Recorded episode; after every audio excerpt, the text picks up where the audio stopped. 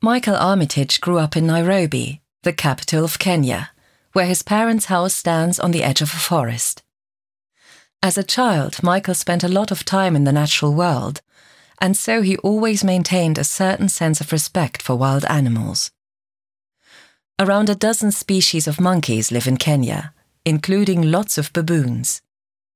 This might be a so called yellow baboon, named for its characteristic yellowish hair. Armitage paints the monkey in a lascivious pose, casually propped up on its arm against a rock. In this work, Armitage is making use of a traditional notion that associates Africa with the wild and the exotic. The monkey's seductive pose also introduces a sexual element. In this exaggerated image, Armitage confronts us with a cliched idea of Kenya, a Kenya that appears in tourist brochures, reduced to breathtaking landscapes, wild animals, and Maasai warriors.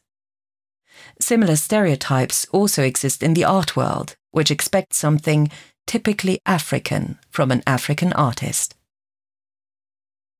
With its long legs and pose, the baboon seems very human.